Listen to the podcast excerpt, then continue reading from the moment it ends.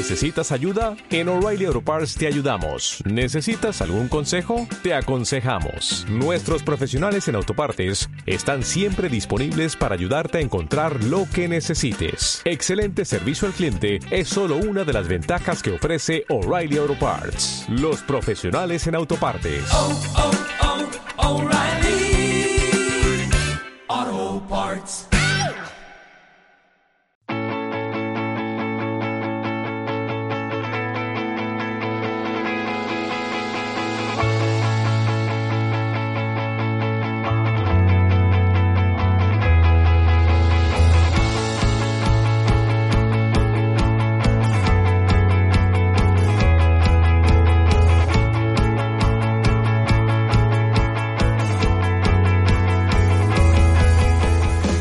¿Qué tal? Bienvenidos, bienvenidas a Las Gaunas. Estás escuchando Radio 38 Ecos en Ecos del Balón.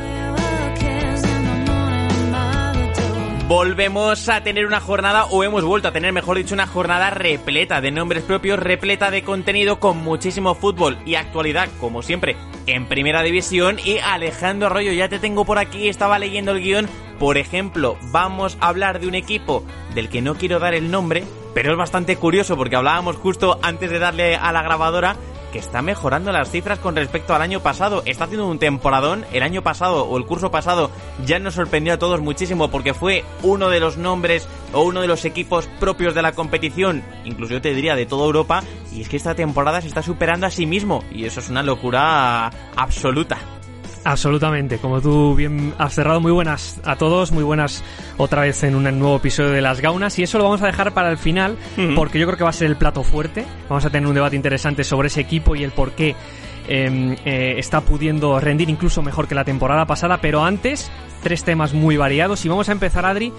con Coque Resurrección, que vuelve al Atlético de Madrid, se va a ir metiendo seguramente en los planes iniciales del Cholo y vamos a buscarle un hueco en el 11 y un rol en el sistema del Cholo.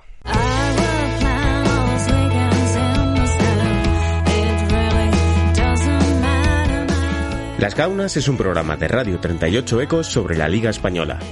La radio del equipo de Ecos del Balón que puedes escuchar en iBox, Apple Podcast y Spotify. Pues empecemos por tanto por el Atlético de Madrid, empecemos por la vuelta de Coque al equipo de Diego Pablo Simeone porque Arroyo poníamos aquí en el guion, establezcamos ya el debate, establezcamos ya eh, por dónde va a ir este punto del programa porque hasta ahora, antes de que Coque eh, cayera lesionado, no había eh, para él un rol claro dentro del equipo, pero en este momento de la temporada, con las bajas que tiene el Atlético de Madrid, con la cantidad de bajas, mejor dicho, que tiene el equipo rojiblanco, lo cierto es que sí podemos intuir por dónde puede ir un poco el rol que pueda ejecutar en este tramo del curso Coque Resurrección para Diego Pablo Simeone. Absolutamente. Aquí hay un, arma de doble filo para Coque, porque no sé si para Coque es mejor que varios jugadores a su alrededor tengan rol y él se quede sin el suyo, o que, como ahora mismo está pasando, es que ya no hay roles en el Atlético de Madrid. Hay un, hay un desgaste ya generalizado, una falta de confianza que es que no se aprecia prácticamente ningún rol potente en ningún jugador. Todos los jugadores al final, todo el sistema se ha ido eh, pues eh, contagiando de lo que está pasando, pero sí que es verdad que seguramente al Cholo Adri no le quede más remedio que darle un poco más de libertad a Coque de la que estaba teniendo, porque si Coque al final se va a quedar en, en una esquina del terreno, en la banda izquierda, para intentar asociarse con un lateral, no va a ser suficiente, porque yo creo que Coque tampoco es el jugador que le tenga que cambiar la cara al Atlético de Madrid, pero sí que tiene dentro ese factor de continuidad para, si teniendo cierta libertad, una vez suelte la pelota, pues eh, se acerca a otro compañero, cree líneas de pase, que él es muy bueno creando líneas de pase y sobre todo porque actualmente ni el segundo punta ni las bandas le están dando al Atlético de Madrid el rol de media punta, el rol de enlace de conector.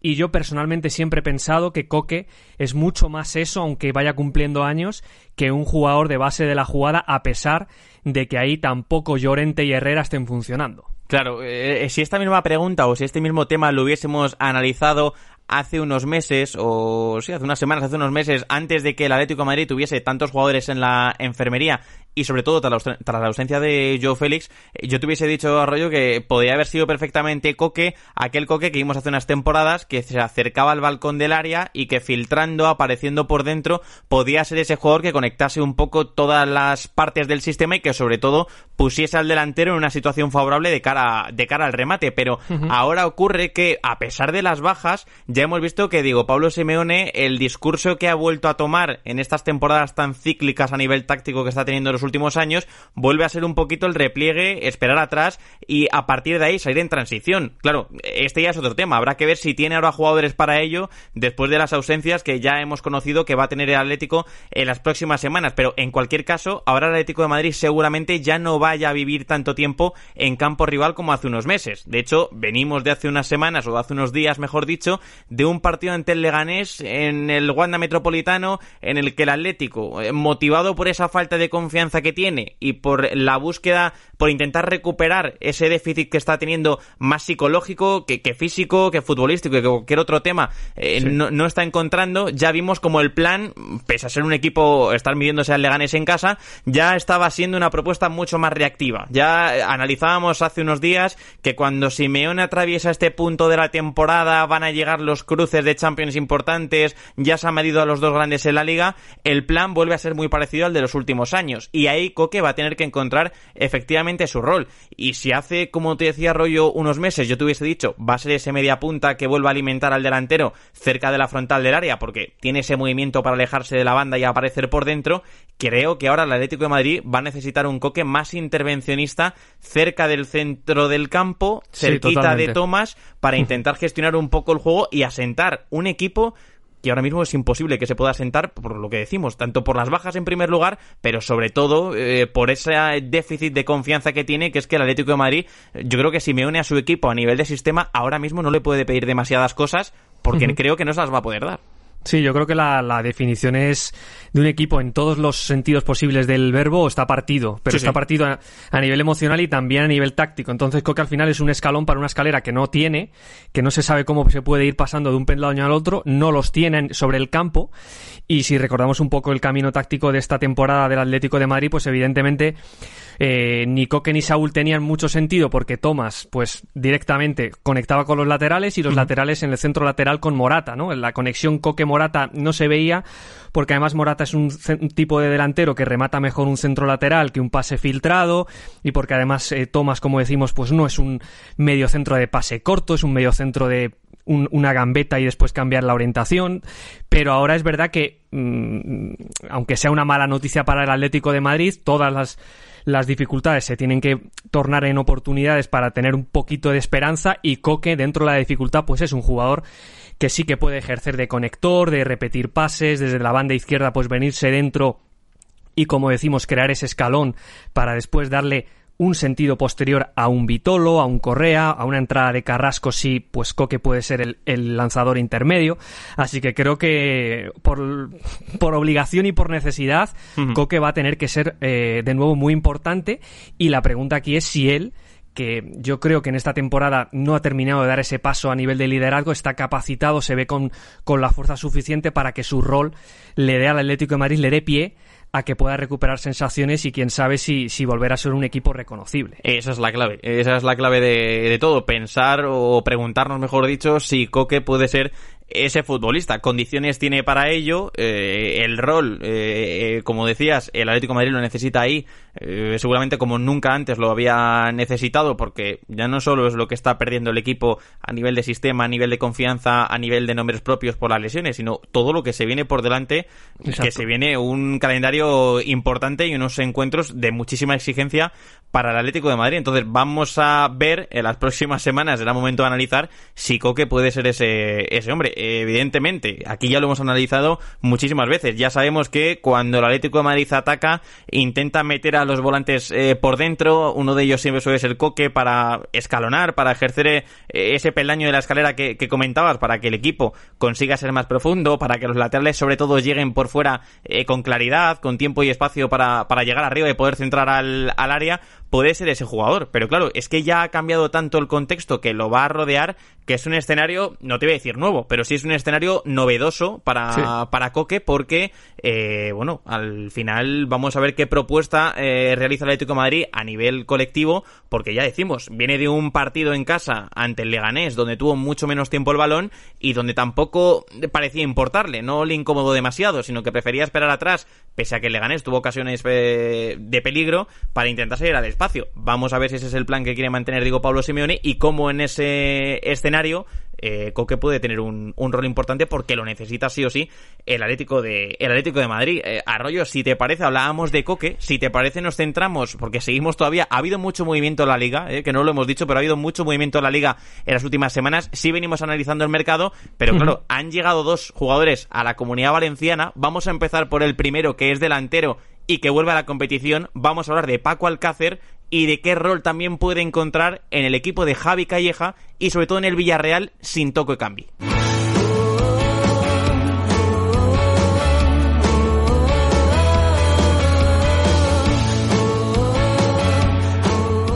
Su debut con el Villarreal Arroyo fue bastante positivo porque vimos a un Paco Alcácer que no intervenía demasiado directamente en la elaboración de la jugada ni en el desmarque de apoyo, sino que eh, prefería estar un poquito arriba más fijo, intentando profundizar y estirar al, Villarreal a través de sus desmarques. Es verdad que el, escenario podía ser también un poco eh, particular, un poco circunstancial por la manera que tenía Osasuna de, de presionar y por el plan de encuentro que quiso llevar a cabo Arrasate en la cerámica, en cualquier caso es un delantero que nos encaja bastante bien y es un delantero, ojo arroyo, que ya en esa segunda mitad, ya hemos visto, va a compartir durante muchos minutos o durante tramos de encuentro eh, punta o delantera con Gerard Moreno. Eh, ya vimos como Javi Calleja liberó a Gerard Moreno de la banda, quiso juntar a los dos por dentro y al final, si tienes a un jugador como Gerard Moreno que en el escalón intermedio domina muy bien el apoyo y que además tiene calidad suficiente para salir de la presión o regatear a su par más cercano y filtrar un balón al espacio,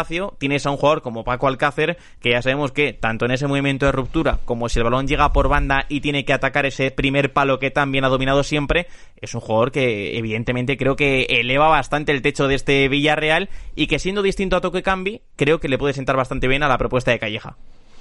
Yo estoy muy de acuerdo contigo, pero yo tengo una, una sensación y es que Calleja se tiene que estar preguntando hacia dónde quiere invertir más, porque por un lado ha ganado un, triángulo de centrocampistas con la presencia de, de, Cazorla y Trigueros en ese escalón, que al final lleva al equipo a jugar con un solo nueve, pero es que yo estoy muy de acuerdo en que el Villarreal, sobre todo porque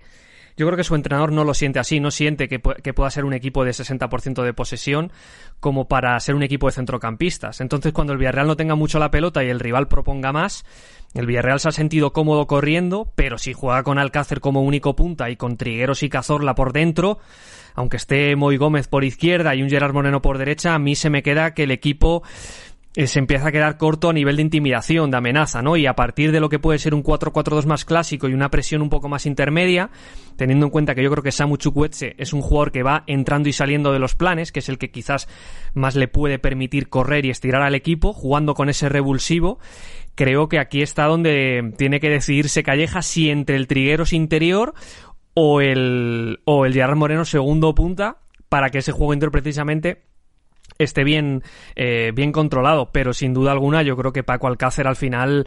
le da determinados, determinados registros que, que, al Villarreal le van a venir fundamentalmente eh, muy bien por lo que decimos, cuando el juego está más cerca del área, cuando en general eh, en, situaciones de, de, pocos contra pocos, cerquita del portero, es un jugador con un, un, instinto diferente a todo lo que tenía, pero sí que es verdad que eh, para mí en, en este último tramo de temporada que le queda al Villarreal, contestar a esta pregunta le va a llevar saber si va a ser un equipo de Champions, un equipo de Europa League o un equipo que se quede fuera, porque hay que pensarse muy bien cómo encajar a Trigueros, Gerard, Cazorla y Paco Alcácer. Sí, y, y Moy Gómez, que al final es el jugador que desde el costado, eh, ya sea desde el izquierdo o desde el derecho, estaba conectando siempre con Cazorla y le estaba dando al equipo esos segunditos esos pases horizontales, esos, segunditos de pausa o esa repetición en el pase que muchas veces conseguía sentar al equipo arriba y entonces sí, una vez ya estaba sentado, Cazorla ya te cambia la orientación del juego, desde el otro costado, desde el extremo derecho, ataca a Gerard Moreno por dentro eh, para conectar entre líneas y finalizar la ocasión, ahora ya como decía decimos, va a estar Paco Alcácer para esos desmarques de ruptura más largos o más eh, pequeños hacia el área para, para atacarlo, pero efectivamente va a tener que definirse el, el Villarreal porque ya hemos visto, es verdad que en contextos diferentes, pero en la Copa del Rey, ante el Rayo Vallecano y el Mirandés Arroyo, hemos visto que cambiando las posiciones y jugando con extremos más agresivos, eh, extremos que son realmente extremos como Ontiveros y Chukwueze, el Villarreal pierde mucho el control. El Villarreal no tiene jugadores para conseguir asentarse arriba y eh, el Villarreal es un equipo que cuando no consigue encadenar esa secuencia de pases en campo contrario, sufre mucho, porque en los interiores, ya sea Cazorla, ya sea Trigueros, o cuando estaba Zambo Anguisa jugando en ese perfil, y además con Iborra como pivote, sufre mucho la transición defensiva porque no consigue sostenerse arriba y porque cuando pierde la pelota se exponía demasiado y el bloque además estaba completamente abierto y completamente descubierto. Entonces, vamos a ver efectivamente eh, de qué manera se quiere perfilar el Villarreal, cómo se quiere definir en este último tramo de la temporada, porque la llegada de Paco Alcácer, como decimos, nos gusta mucho, es muy coherente y evidentemente representa un salto importante para el Villarreal, pero también va a tener sus eh, puntos concretos, puntos clave que pueden cambiar la temporada del Villarreal hacia uno u otro, otro lado, porque como decimos, si Gerard Moreno abandona el costado para venirse por dentro, ahí va a tener que jugar ya alguien en ese sector, que en su día ante Osasuna fue muy Gómez y tiene mucho recorrido y es verdad que en el retorno defensivo ayuda bastante, pero no es un extremo como Chukwueze, al cual eh, no le tienes que aclarar siempre el espacio porque sabes que desde el regate va a poder generar una situación de gol pero evidentemente a Chukwueze no le puedes pedir la interpretación del tiempo y el espacio que sí tiene Moy para juntarse con los centrocampistas. Con los centrocampistas. Entonces, es verdad que tiene bastantes armas Javi Calleja a su disposición para cambiar el plan en uno u otro partido, en uno u otro escenario, pero se va a tener que autodefinir este Villarreal si quiere aspirar a cotas mayores esta temporada, porque ya lo hemos dicho aquí, es un equipo, en mi opinión, es un equipo que tiene menos puntos de los que realmente se merece por juego y por la calidad eh, que ha conseguido esta temporada tener a nivel de sistema que ha mejorado mejorado un montón con, con Javi Calleja desde la pizarra, pero es un equipo que va a tener que ponerse a sí mismo un nombre y un apellido para, sobre todo en escenarios en los que tenga que jugar en casa, afrontar los encuentros de una u otra manera. Sí, yo creo que es un equipo que me parece que, que intimida muchísimo cuando el partido depende de la dirección de campo, porque tiene muchísimos recursos, pero en el plan inicial eh, tiene que estar muy acertado Calleja porque efectivamente aquí tiene muchas variantes y luego tiene que para mí es un déficit estructural de la plantilla que es que cuando intenta o al final esto ya es modelo de juego y yo creo que el entrenador no lo quiere porque prefiere tenerlos más atados, pero el Villarreal lleva varias temporadas que sus laterales no le pueden dar mucha calidad, no puede meterlos arriba y, meter a 7-8 jugadores por delante de balón, rodear al rival y sacar tus ventajas defensivas de perderla bien, este, esta serie de conceptos. Y por eso no termina de apostar todo eso, porque Rubén Peña es otro tipo de lateral, Mario Gaspar yo creo que también es otro tipo de lateral, y no son jugadores que a los que les puedas dar una posición muy alta y muy abierta para desde ahí darle continuidad al juego. Entonces por eso no se termina de definir, pero ahora efectivamente por todo lo que estamos hablando, por cómo Trigueros ha ganado peso, Cazorla por dentro, eh, la figura de Gerard Moreno que al final es un jugador, es un intérprete, es un, es un delantero que te da mucho juego interior, pues tienes muy buenos pies ahí alrededor de la pelota. Y Alcácer lo que decimos, al final necesita altura de juego porque viviendo a 40 metros eh, ni tiene juego directo para recibirla ni tiene piernas para estirarlo, o sea que eh, va a ser por eso yo creo que tenía mucho sentido dedicarle este bloque al Villarreal y, y seguir un poquito sus em, su día día porque dependiendo del once inicial y dependiendo de las, de las armas que vaya activando eh, Javi Calleja, pues seguramente cumpla unos u otros objetivos, porque como dijimos hace poco, eh, el fichaje de Paco Alcácer es precisamente para eso, ir buscar eh, una cuarta posición y, y, ser ambicioso, porque yo creo que tiene plantilla para eso. Y el equipo, uno de los equipos que seguramente vaya a tener que luchar con el Villarreal en este sentido, es como tú has dicho antes, un equipo que está muy cerquita de ellos, como es el Valencia, que tiene algunos fichajes, algunos entre comillas y otros reales, que tenemos que analizar.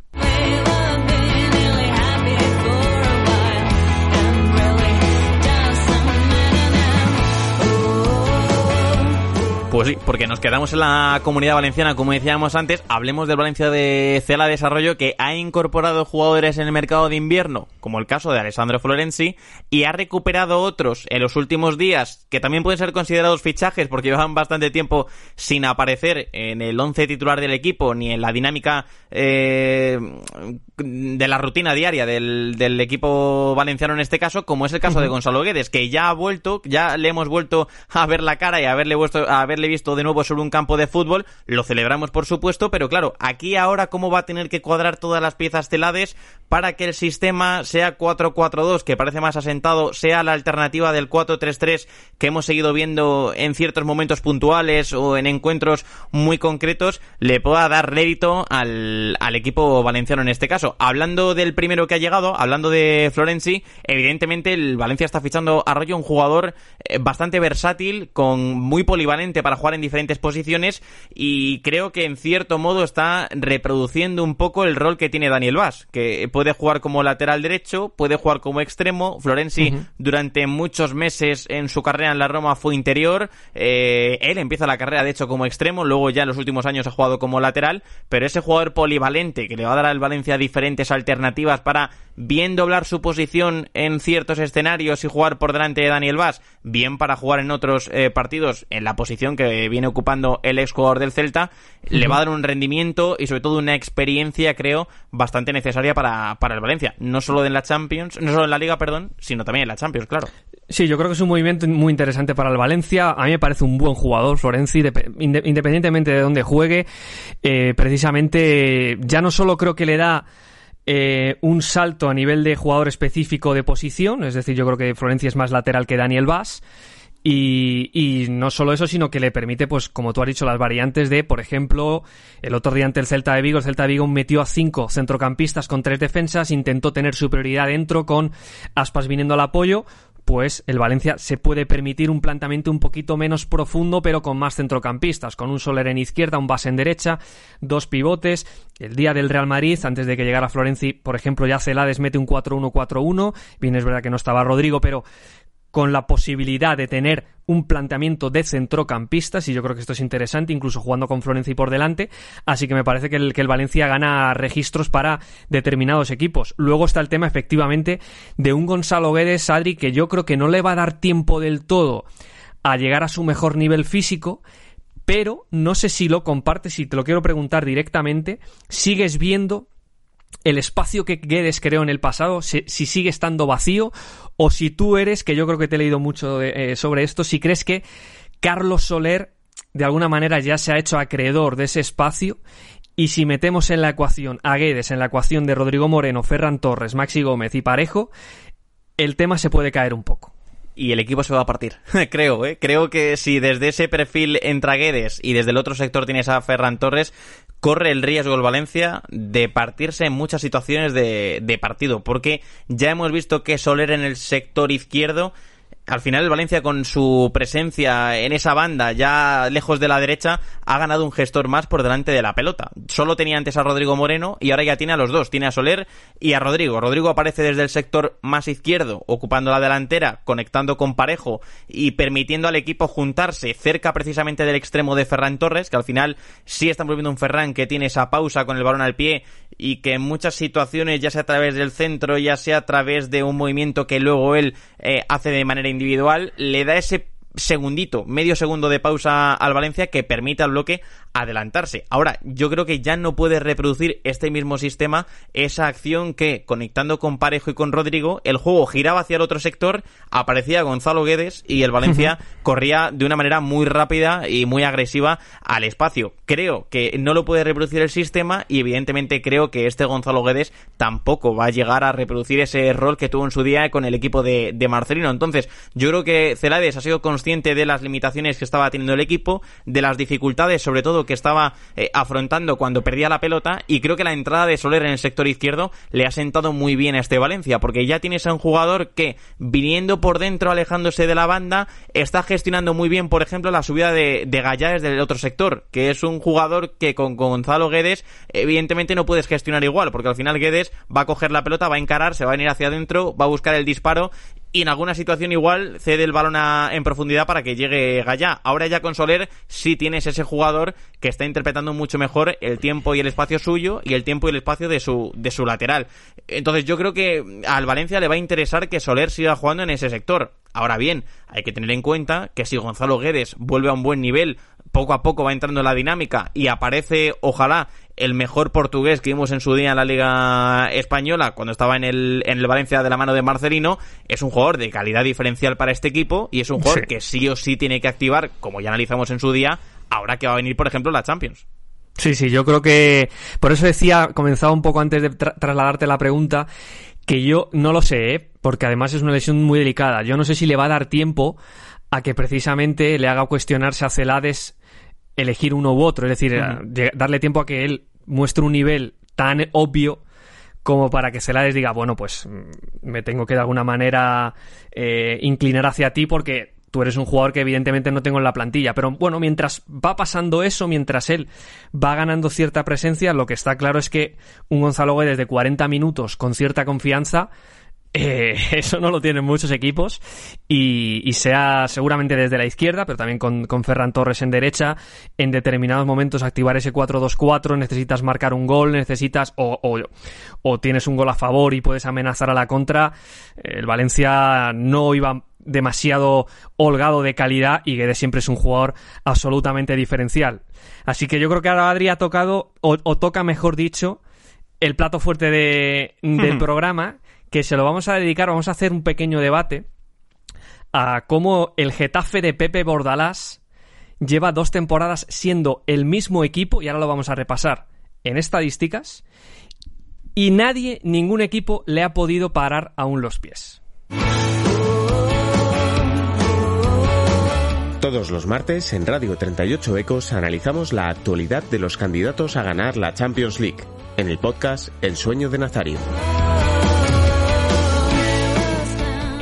El, mismo equipo en estadísticas, pero con estadísticas que incluso mejora eh, esta temporada, rollo, que es de verdad lo alucinante del Getafe, porque decías, aún nadie ha encontrado la receta, o bueno, sí la han tenido los grandes, como por ejemplo la tuvo el Barça en el Coliseum, atacando el espacio, pero nadie ha encontrado aún la receta para el día a día, para que el Getafe llegue a uno u otro estadio o reciba a uno u otro rival y estos sepan perfectamente lo que hacer ante el Getafe, porque yo creo que ahora mismo sigue siendo el Getafe un marrón absoluto para todos los entrenadores de la liga que se tienen que medir el sábado o el domingo abordarás en el banquillo contrario, porque sigue siendo un equipo rollo incomodísimo a través de la presión, un equipo que juegue contra quien juegue va a marcar las cartas y se va a jugar, al menos durante muchos minutos y durante tramos muy largos del partido, a lo que quiere el Getafe, porque se juega realmente a lo que quiere el Getafe. Esto que hemos escuchado tantas veces de que en los partidos del Getafe es que no ocurre nada, es que no pasa absolutamente nada. Ya, es que eso es lo que quiere el Getafe, es que eso es lo que hace a través de la presión y en escenarios como por ejemplo pudo ser el día de Butarque, ese derby de madreño que tuvimos hace poco tiempo, un viernes por la noche, en el que si el partido empezó a las 9, a las 9 y media el Getafe ya iba ganando 3-0 y estaba eh, pasando por encima del Leganés a través de esa presión, escalonando muy bien los movimientos y transitando al espacio, es que ese es el Getafe de José Bordalás y ese es el equipo que jornada tras jornada llega a San Mamés y en San Mamés no se juega lo que quiere Garitano, se juega lo que quiere José Bordalás Arroyo y esto es mucho, ¿eh? Sí, sí, decíamos eh, que íbamos a ir mirando y, comparando algunas de las estadísticas. Bueno, tenemos 8 o 9 más o menos emparejadas entre una temporada y otra, más o menos en la perspectiva global entre una temporada y otra. Y esto lo hace todavía más llamativo, más, se refuerza. Lo comentábamos Adri tú y yo antes de grabar de, cómo eh, dar un poco forma al bloque en el sentido de que no estamos percibiendo, sino todo lo contrario, desgaste en una propuesta en la que no han venido jugadores prácticamente nuevos que modifiquen un poco la situación del equipo. El día a día es muy parecido. Que hubiese sido lo lógico. Claro, efectivamente, es un poco lo que nos da un poco la experiencia en el tiempo y, los equipos al final. Es verdad que eh, una vez el Getafe cambia un poco de estatus y roza casi la Champions, en el siguiente año, si se puede hablar de segundo año de proyecto, normalmente la salud suele estar más o menos equilibrada. Pero lo lógico es que también encuentre maneras de, de deteriorarse. Y venimos comentando que la temporada pasada era un equipo que tiraba 10 veces eh, a puerta por encuentro, 3, perdón, 10 veces por partido, 3,4 a puerta por encuentro. Esta temporada exactamente lo mismo, pero a nivel defensivo Es un equipo que recibía 10 tiros por encuentro la temporada pasada y que ahora siendo el mejor de la Liga Española solo recibe 7,5. Ha reducido 2,5 disparos de un año a otro y por supuesto sigue siendo el que menos acierto en el pase eh, da con 61%. La temporada pasada daba un 63%. Ha subido un pelín en posesión pero sigue siendo de los que menos tiene y en general eh, eh, es el equipo que menos pases cortos da por supuesto con 212 por partido. 219 daba la temporada pasada. O sea que más o menos, salvo en el de tiros por partido, que todavía es más extremo el tema a nivel defensivo, recibe menos disparos que la temporada anterior, el Getafe es un equipo que la Liga Española no ha sabido todavía em, encontrarle el antídoto. Y yo creo que la Liga Española, precisamente, Adri, era una liga, y aquí lo hemos analizado durante muchas temporadas, que mm, tenía dentro de sí misma, por su variedad, la capacidad de encontrarle la vuelta a equipos que de alguna manera van creando paradigmas, ¿no? Paradigmas, ¿no? Y pasó con eh, la relación que hubo entre Guardiola, Simeone Mourinho, la, la relación de a través de la selección española qué tipo de equipos se empezó a construir y qué tipo de respuestas hubo. Pero mi opinión personal es que yo creo que el Getafe es el único equipo de la liga en estos momentos que valora eh, muchísimo más que cualquier otro la intensidad en el segundo pase porque creo que en la presión adelantada sí que creo que hay equipos que a través de la salida de balón han ido controlando eso, pero una vez salen de esa presión piensan que ya tienen dominado el ritmo del encuentro y la intensidad, que el rival repliega y todo está más calmado. Y el Getafe aquí no ha tenido un equipo que le haya igualado en intensidad, en el segundo pase, en esas presiones intermedias, ensuciando eh, en la zona de los centrocampistas y no la de los defensas, España ahora mismo yo creo que ha, ido perdiendo intensidad en sus equipos, lo hemos visto en la Copa de Europa, se ha venido quedando un poquito atrás y el Getafe ha podido no solo eh, llevar la bandera de, de, la intensidad y de la marca individual, sino darle continuidad y tener una segunda temporada absolutamente tremenda que veremos dónde acaba si no tenemos al Getafe el año que viene con la con el himno de la Champions. No, no, es que como siga así, es que al final se va a meter, es que al final va a llegar a los puestos de Champions y con todo el mérito del mundo, que es que de verdad es un equipazo tremendo eh, el Getafe de José Bordalas. también ocurre, Arroyo, creo que hay una explicación, o a mí al menos se me viene a la cabeza, de por qué el Getafe esta temporada sigue estando de una manera parecida a la anterior y que incluso hay en cifras que lo mejora, y es que si uno ve los 20 equipos de primera, el Getafe es el que más continuidad ha tenido sobre el mismo plan y con el mismo bloque de jugadores en los últimos en el último año y medio, los últimos meses o como queramos verlo. Es que ni los grandes, ni los tres equipos grandes de la liga, ni el Real Madrid, ni el Fútbol Club Barcelona, ni Atlético de Madrid han conseguido encontrar la continuidad que está teniendo el Getafe a través de su plan. A mí me gustaba mucho lo que dices de la intensidad en el segundo pase. El otro día en San Mamés, por ejemplo, se veía como el Athletic de Bilbao intentaba salir desde atrás con los centrales, con Dani García eh, situándose cerquita de ellos, generando una situación que realmente era de superioridad numérica, porque era un 3 para 2 con los dos puntas del Getafe. Bien, pues el Getafe Arroyo presionaba primero sobre el presionaba primero sobre el receptor y después sobre el pasador. Es decir, el primer pasador le dejaban libre o, ciertamente libre porque el Getafe no deja eh, a nadie realmente con libertad sobre el campo. Pero cuando ya había soltado la pelota, entonces sí encimaban sobre ese jugador. Y de esta forma, el Getafe conseguía que el Athletic no pudiese nunca retroceder sus propios pasos. Eh, nunca tuviese la opción de decir, vale, me está presionando este jugador, me doy la vuelta y combino con mi compañero que me ha devuelto la pelota, igual se la damos a mi portero y jugamos el largo para salir. No, no, no, es que esa opción no existía porque uno de los dos delanteros ya estaba encima de ese jugador. Y cuando decimos delanteros, después de ellos vienen los pivotes. Y después de los pivotes, de una manera muy escalonada y muy bien orquestada, aparecen los centrales para meter la pierna. Y de esta forma, el Getafe de José Bordaras consigue que todos los equipos de primera vayan al error de cabeza. O sea, que se tengan que equivocar sí o sí, que tengan que dividir el juego, que tengan que llevar el balón a la banda y sobre todo en estas situaciones en los costados es donde el equipo de Bordarás se hace muy fuerte. Al final es un recurso que muchos entrenadores de esta escuela hemos visto que utilizan. Lo utilizaba Pellegrino en su día con el Leganés, lo utiliza Aguirre ahora con el Leganés, eh, lo hemos visto con el Mallorca muchas veces cuando persona con los dos puntas o con un punta mejor dicho y uno de los dos interiores. Este tipo de planteamientos quiere siempre que el rival vaya a la banda, porque en la banda se acaba el tiempo y se acaba el espacio. Tienes una línea de cal que delimita que el balón se marche por, el, por la banda y que el balón evidentemente sea para el contrario y tienes una situación en la que es que casi no tienes ni tiempo para pensar. Tienes que pegar un patadón hacia arriba donde seguramente los centrales del equipo están defendiendo de cara y te van a llevar o te van a ganar esa segunda acción y entonces sí, el Getafe consigue reactivar de nuevo el plan ofensivo, salir a través de los delanteros, sumar a los extremos, que el bloque adelante y se posicione en campo prácticamente rival o, en la divisoria de los dos campos y a partir de ahí te meten un plan de partido del que prácticamente no puedes escapar. Entonces, Arroyo es que es un equipo tremendo, es un equipo súper bien construido y la verdad es que es un equipo que a mí sí me gusta verle fin de semana sí y fin de semana también, porque sabes que juegue contra quien juegue, el equipo rival lo va a pasar realmente mal. Pues has puesto el ejemplo del Athletic de Bilbao y he ido a la, hoja estadística porque antes de al, juntar un poco las estadísticas que hemos, tiran, que hemos ido tirando, eh, he abierto la hoja de estadística del Athletic Club de Bilbao Getafe, que ganó Getafe 2-0, y el Getafe es que me parece increíble, o sea, hizo un 53% de acierto en el pase, que es que es un dato realmente estremecedor. El Athletic Club llevaba, llevó eh, la iniciativa del partido, tuvo un 70% de posesión. El Getafe se quedó en un 29%, pero es que el Getafe hizo un 53% de acierto en el pase. Y, y eso a cualquiera el sistema nervioso, no me refiero al rival, a cualquiera que él mismo hiciese un 53% de acierto en el pase, por cómo está construido eh, en general todos los equipos, por mucho, por muy directo que seas, eso te tiene que afectar a nivel personal y a nivel como a nivel emocional eh, colectivo, ¿no? Y el Getafe es un equipo que hace su razón de ser todo esto y, y no está encontrando, no está encontrando. Eh, llevamos ya bastante tiempo con un Getafe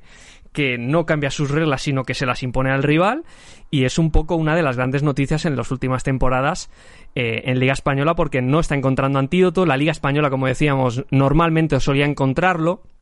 o cuanto menos adaptarse a ello y cuando te tocara jugar contra ese equipo, pues tener más o menos claro qué, qué tienes que hacer, aunque no todos los equipos pudiesen ser el antídoto del Getafe, pero sí tener un plan. Y seguramente lo tengan, seguramente los entrenadores, es evidente, el profesionalismo, tienen plan para enfrentarse al Getafe, pero el Getafe sigue ganando y eso es lo, absolutamente tremendo de lo que está haciendo José Bordalás en la Liga Española y nosotros pues comentándolo privilegiadamente en las gaunas cada semana. Totalmente, sigue ganando, sigue incomodando rivales y sigue acercándose a la Champions League de la temporada que viene, que ya ha conseguido entrar en, en, Europa y de verdad, que es que eh, está tan bien construido el equipo, agota tanto a los rivales que al final se va a llegar a, a, las posiciones con todo el mérito del mundo porque es un señor equipo el de José Bordalás y Arroyo. Estamos hablando en el sueño de Nazario siempre de la Champions, siempre de los partidos de la competición europea, de, de los octavos de final, que tenemos muchas ganas de que lleguen. Creo que hay un equipo en Ámsterdam que como esté viendo al Getafe, no sé si tiene tantas ganas como nosotros de que lleguen las semanas europeas. No, no, no tiene ganas. No y venir al Coliseo, venir a Getafe y recibir ahí al Getafe. Eh, ojo, porque esa eliminatoria también pinta tremenda. Habrá tiempo de analizarla, rollo, habrá tiempo de hablar de, ello en la web. No sé si haremos algo. tendremos que hacer hueco en radio. Sí. sí, sí, Habrá que hablar también en la radio, por supuesto. Habrá que hablar en Twitter, como siempre, con nuestros amigos, con todos los que nos estáis escuchando de ese partidazo, de esa gran eliminatoria del Getafe y y el Ajax de Ámsterdam y por supuesto de la aventura del equipo madrileño en este caso también en la competición liguera y en el, en el día a día. Arroyo, como siempre, un auténtico placer haber vuelto a compartir radio, haber vuelto ahora en las gaunas y como siempre decimos, la programación sigue dando sus pasos a lo largo de la semana aquí en Radio 38 Ecos con el sueño de Nazario, con este programa de las gaunas, con el juego perfecto y la actualidad, el análisis y por supuesto el debate sigue estando en ecosdelbalón.com, sigue estando en Twitter, sigue estando en iVoox, donde queráis todos, pues nos encuentran a rollo para hablar de fútbol. Eso es que que precisamente nos contesten a este debate porque de alguna manera queremos lanzarlo. ¿Qué, respuesta creen que le está faltando a la liga? para que el Getafe sea un equipo más o menos controlado, porque lo, hemos comentado en este bloque y se lo lanzamos a, os lo lanzamos a todos vosotros y lo hablaremos por redes sociales. Vamos a dedicarle un poquito de, eh, mm, de mimo a este tema, tanto en la web como, como en Twitter, para ver un poco y testar eh, qué reflexiones tienen ellos y por qué la liga no está sabiendo interpretar o adaptarse al Getafe de Pepe Gordalas. Así que nos vemos la semana que viene, Adri, con todo lo que has comentado y a todos vosotros, pues os vemos aquí en, en Radio 38 Ecos, que es lo que más nos gusta. Gracias a todos por estar ahí como siempre todas las semanas. La radio, el debate, el análisis, compartir el fútbol. En definitiva, ¿qué es lo que más nos gusta? Sigue como siempre aquí en Radio 38 Ecos de Ecos del Balón.